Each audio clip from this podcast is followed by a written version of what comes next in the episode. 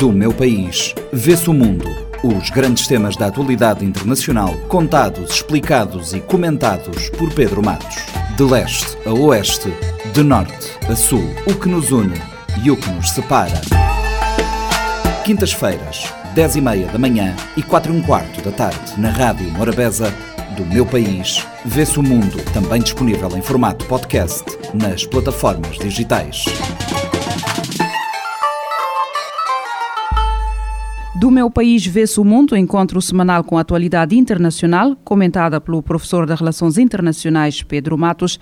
Pedro, bem-vindo. Esta semana falamos sobre as eleições intercalares nos Estados Unidos. Esperava-se uma onda republicana que acabou por não acontecer e muitos dos candidatos apoiados por Trump acabaram por perder. Que sinais é que foram dados? Uh, olá. Uh, as eleições intercalares norte-americanas. É é, são, são importantes, né, que vão, porque vão dar o contornos às eleições presidenciais, é, sabendo que os Estados Unidos é um país que tem um peso muito grande no nível internacional, ah, nas questões econômicas, políticas e financeiras. É uma eleição importante, as eleições é, no meio do mandato, e essas eleições visam escolher 435 deputados da Câmara e 35 do total de 100 senadores para o Senado, além de 36 governadores, é, bem como os representantes das câmaras locais. Essa eleição é, se dá num contexto interno e internacional desafiador para o presidente dos Estados Unidos. O envolvimento do país na guerra na Ucrânia, o baixo índice de aprovação do seu governo, ah, de algumas medidas ah, ah, que não agradam a população eh, dos Estados Unidos. E o outro ponto é realçar a peculiaridade do sistema de apuração né, dos Estados Unidos, que é diferente de países como o Brasil, Cabo Verde, em que em pouco tempo sabe-se dos resultados das eleições. Lembrando que não há nos Estados Unidos um órgão governamental único com a função de contar os votos e anunciar os resultados conforme os cargos políticos em disputa. Então, o que, que se fazem? Cada estado faz a sua própria contagem com o seu sistema e no tempo devido. E, e, esses dados eh, depois são agregados por órgãos independentes, órgãos não governamentais, como por exemplo a, a Associated Press. Quanto à pergunta, é verdade. A onda. É, é, vermelha não se confirmou, pelo menos não da forma como as projeções e as análises indicavam para uma vitória esmagadora dos partidos republicanos. É, lembrando que nos Estados Unidos os partidos republicanos são representados pela cor vermelha e os democratas azul. Quais sinais dessas, dessas eleições? Eu fico olhando para uns três pontos, mais ou menos. Primeiro, que sinaliza a, a democracia americana sobreviveu a esse teste, né, de havia um, um, um, uh, resultados, aliás, projeções indicando para a vitória dos partidos republicanos, cujas lideranças tinham pautas conservadores, pautas que inclusive poderiam uh, uh, colocar em xeque alguns princípios é, democráticos. Né? Segundo, um alívio, um novo fôlego para Biden, que depois dos resultados viajou para COP27, teve um encontro com o presidente da, da China, e um, e, e um encontro é, dessa forma muito mais aliviado e com mais capacidade de negociação e legitimidade perante a nação americana. Né? Tá? E sinaliza também um recuo do, do trumpismo, cujo discurso está esgotando e não ganhando novos, é, novos adeptos. O recuo, todavia, não quer dizer a, a morte do, do trumpismo ou que as ideias radicais foram sepultadas. Essas ideias permanecerão deambulando por aí à procura de um novo vocalizador capaz de galvanizar as pautas do. É, é, as pautas negacionistas e também da extrema direita. Com isso, eu estou afirmando que os eleitores vão à procura de outras lideranças para além do Trump para acomodarem as suas pautas, e isso já está acontecendo. Os democratas conseguiram segurar o controle do Senado. O que é que isto pode significar para o que resta do mandato de Joe Biden? É, sim, os democratas conseguiram manter a liderança é, no Senado. Essencialmente pela vitória democrata no estado de Nevada e está marcada a segunda volta para, para o estado de Georgia, mas com o resultado de Nevada as coisas ficaram mais, mais tranquilas para, para os democratas, né? E de modo que o resultado de Georgia deixará de ser decisivo para definir quem controla o Senado. Isso porque, mesmo que a vitória dos republicanos de eh, Georgia eh, venha acontecer, haveria um empate técnico de 50 senadores e a liderança dos democratas seria garantida pela, eh, pelo voto de Minerva da vice-presidente Kamala Harris. Isto é, o voto de desempate em votações na plenária da, da casa. Né?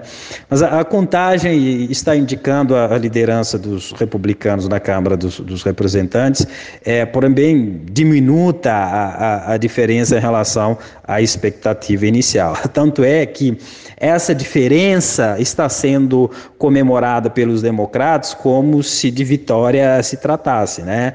É, por que isso é importante? Nós estamos falando é, de uma Câmara, de uma casa que é fundamental, pois concentra a maior parte é, do poder de barrar ou aprovar projetos de leis do governo dos Estados Unidos, liderado pelo pelo Joe Biden. De modo que a conquista da maioria vai influenciar os contornos das eleições presidenciais de 2024. Entretanto, Trump já anunciou a pré-candidatura a 2024, contudo, os uh, resultados eleitorais recentes parecem indicar que o Partido Republicano está, de certa forma, uh, dividido. O que te parece? Eu, eu acho que o, Donald Trump, ele representa a parte radical do, do Partido Republicano e, e vinha liderando os candidatos nessas eleições, os candidatos mais negacionistas das alas uh, radicais. Né? E, e os eleitores já estão dando conta de que, é, em algum momento, é preciso voltar a, realidade. É preciso é, confiar na razão, nas evidências científicas e menos nas teorias que não possuem nenhum compromisso com, com a verdade e com, e, e, com os fatos. Né? Eu penso que o, o Trump, eh, anunciando a pré-candidatura 2024, isso, isso, ele, ele, isso vai acontecer, né? ele tem uma, uma pauta a, a ser né, defendida. Né? Agora, ele, ele tem um rival, né? o Trump tem um novo rival e, e ele precisa inovar no discurso para poder é, garantir o, o seu eleitor, senão vai migrar para esse novo rival. O, o, o, o governador reeleito da Flórida, Ron DeSantis, é, ele surge como uma opção à presidência eh, republicana para 2024. E, inclusive, algumas mídias americanas já têm chamado ele de um novo líder do Partido ah, Republicano. Ah, ah, o incrível é que algumas medidas do Ron DeSantis eh, têm a, a sinais muito mais a, a conservadoras do que é, do, do, próprio Trump, né? E, sobretudo em questão da política externa, muito conservadorismo e algumas medidas que alguma lei que ele tinha implementado lá em Flórida, como das, das pessoas que cujos antepassados tinha uma relação com o tráfico de escravos que não podem ser intimidadas, né?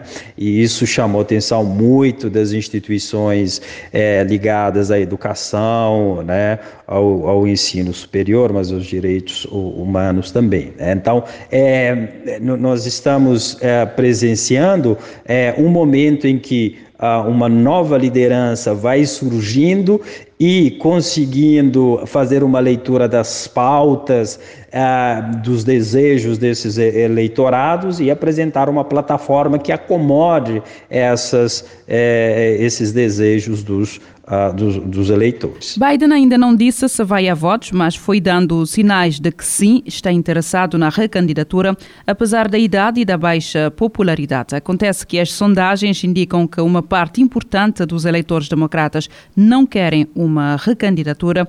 O que te parece que vai acontecer? Eu, eu, eu acho que a, a reeleição é, é, um, é um movimento mais natural do que a, a própria é, eleição. É muito mais fácil conduzir o processo de reeleição é, do que eleição, no sentido de que é, o, quem está né, no governo disputando o, o, cargo, mais uma vez, tem ali à disposição um conjunto de recursos e, e poderes né, e discursos também, é, mais do que o candidato que vai, que vai entrando. Né? Então já vai é, iniciando a corrida com uma vantagem muito grande. Né?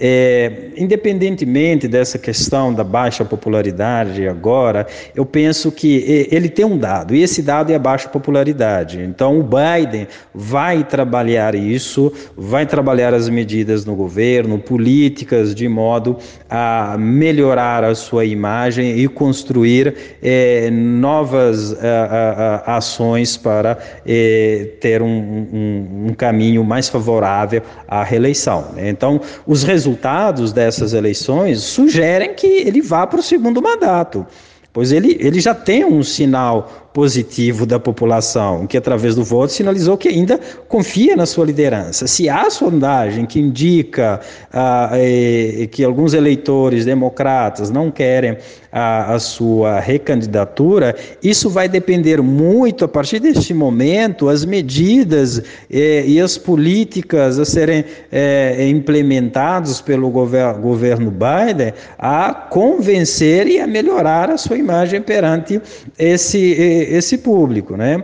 Ademais, o próprio Partido Democrata não, não vê sentido em indicar um outro nome para a reeleição quando o, a, é, é, o contexto é normal, não há indícios gravosos e muito menos outras indicações que possam suplantar o Biden. Né? Ainda não, não é, no Partido Democrata isso ainda não, não surgiu, diferentemente o que nós presenciamos agora com o Partido Republicano, é, traindo ali o Trump ter que dividir o cenário com o Ron eh, DeSantis, né? Ah, ademais, é, é mais fácil a reeleição, como eu já disse, do que eleição mantendo constante ali o contexto de é, disputa, né? Então, eu, eu acredito que é, é, é um, é, essa é a primeira leitura, mas a depender dos resultados, o Biden sim vai é, disputar a, a, a, reeleição. Né? Não, há, não há razões para ele é, passaram o, é, esse, esse, esse momento muito importante é, na recandidatura, né, numa, numa nova eleição a outro candidato ou a outra candidata. Do meu país, vê-se o mundo. Os grandes temas da atualidade internacional, contados, explicados e comentados por Pedro Matos. De leste a oeste, de norte a sul, o que nos une e o que nos separa. Quintas-feiras, 10 e meia da manhã e 4 e um quarto da tarde, na Rádio Morabeza do Meu País. Vê-se o mundo, também disponível em formato podcast nas plataformas digitais.